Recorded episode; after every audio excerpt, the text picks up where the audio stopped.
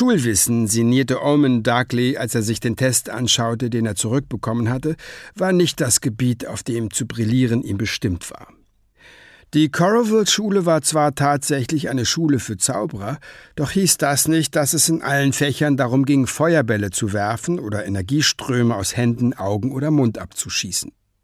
Meist saßen die Schüler an ihren Tischen, lasen in Übungsheften und kritzelten Antworten. So ziemlich dieselben Sachen, die Omen gemacht hatte, als er in Galway noch auf eine Schule der Sterblichen ging. Meist war es in Coralville sogar noch schlimmer. Weil er mehr Fächer hatte, auf Ormans Stundenplan standen nicht nur Geschichte und Naturwissenschaften, sondern auch die Geschichte und die Naturwissenschaften der Sterblichen, war sein Schultag länger. Den Schülern wurde beigebracht, wie sie das Beste aus ihren zauberischen Fähigkeiten machen konnten, aber auch, wie man in der Welt der Sterblichen lebt, sich verhält und Karriere macht. Was mehr Arbeit, mehr Tests und mehr Gelegenheiten zu versagen bedeutete. Omen faltete den Test so zusammen, dass er die fette rote Sechs nicht mehr sah. Es war keine große Sache. Der Test war schwer gewesen, das sagten alle, auch die klügeren Schüler. Welche Chance hatte er denn, wenn selbst die Besten aus der Klasse die Aufgaben verzwickt fanden? Er hielt ohnehin nicht viel von Noten. Er zog es vor, sich sein Wissen draußen anzueignen, auf der Straße, wo es zählte. Omen kaute auf seiner Lippe herum. Seine Eltern würden ihn wahrscheinlich umbringen, wenn sie es erfuhren. Er stopfte den Test ganz nach unten in seine Tasche. Coralville war ein Internat und das zählte in seinen Augen zu den positiven Dingen. Man war unzufriedenen Elternfiguren weniger ausgesetzt. Natürlich war die Chance, dass ein nicht bestandener Test sie überhaupt nicht interessierte, ziemlich groß. Omen hatte eine Beziehung zu seinen Eltern entwickelt, die ausschließlich auf ihren geringen Erwartungen basierte.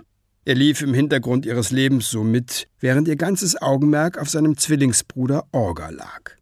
Orga war laut einer Prophezeiung dazu bestimmt, einen Kampf gegen den König der Nachtländer auszufechten und die Welt zu retten. Damit er eine reelle Chance in diesem Kampf hatte, war Orga von Geburt an stark, schnell und clever, ganz zu schweigen von talentiert, ausgesprochen strebsam, mutig, bescheiden, einfallsreich, charmant, witzig, groß und gut aussehend. Denn gutes Aussehen war offenbar eine entscheidende Qualität für jeden Auserwählten, der etwas auf sich hielt. Omen hatte die Chance, der Auserwählte zu werden, verpasst, da er als Zweiter geboren wurde. Folglich besaß er auch keine von Orgas Eigenschaften. Was er besaß, war ein tapferes Auftreten und eine Lass dich nicht unterkriegen Mentalität. Aber auch die besaß er nicht wirklich. Das Leben bestand aus einer bitteren Enttäuschung nach der anderen. Sicher, es hatte ab und zu mal Hoffnungsschimmer gegeben. Sein bester Freund zum Beispiel war ziemlich cool, und vor sieben Monaten hatte er Skaldaggery Pleasant und Valkyrie Unruh geholfen, die Wiedergeburt von etwas uraltem Bösen zu verhindern. Mehr oder weniger. Das Problem war, dass sie das uralte Böse nicht wirklich vernichten konnten. Abyssinia war es schließlich doch gelungen, wieder lebendig zu werden. So betrachtet hatte er Skaldagri und Valkyrie geholfen, ihre Mission nicht zu erfüllen. Was erklären könnte, weshalb sie sich seither nicht mehr bei ihm gemeldet hatten. Die Tatsache, dass die Nachricht von seiner Mitwirkung sich nicht wie ein Lauffeuer in der Schule ausgebreitet hatte, machte die Sache nur noch schlimmer.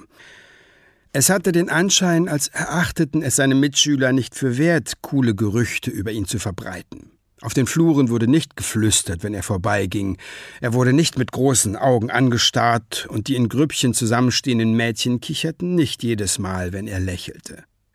Nach einer kurzen Phase als Abenteurer wurde er wieder zu dem unscheinbaren Jungen, der er von jeher war. Es sei denn, er tat etwas dagegen.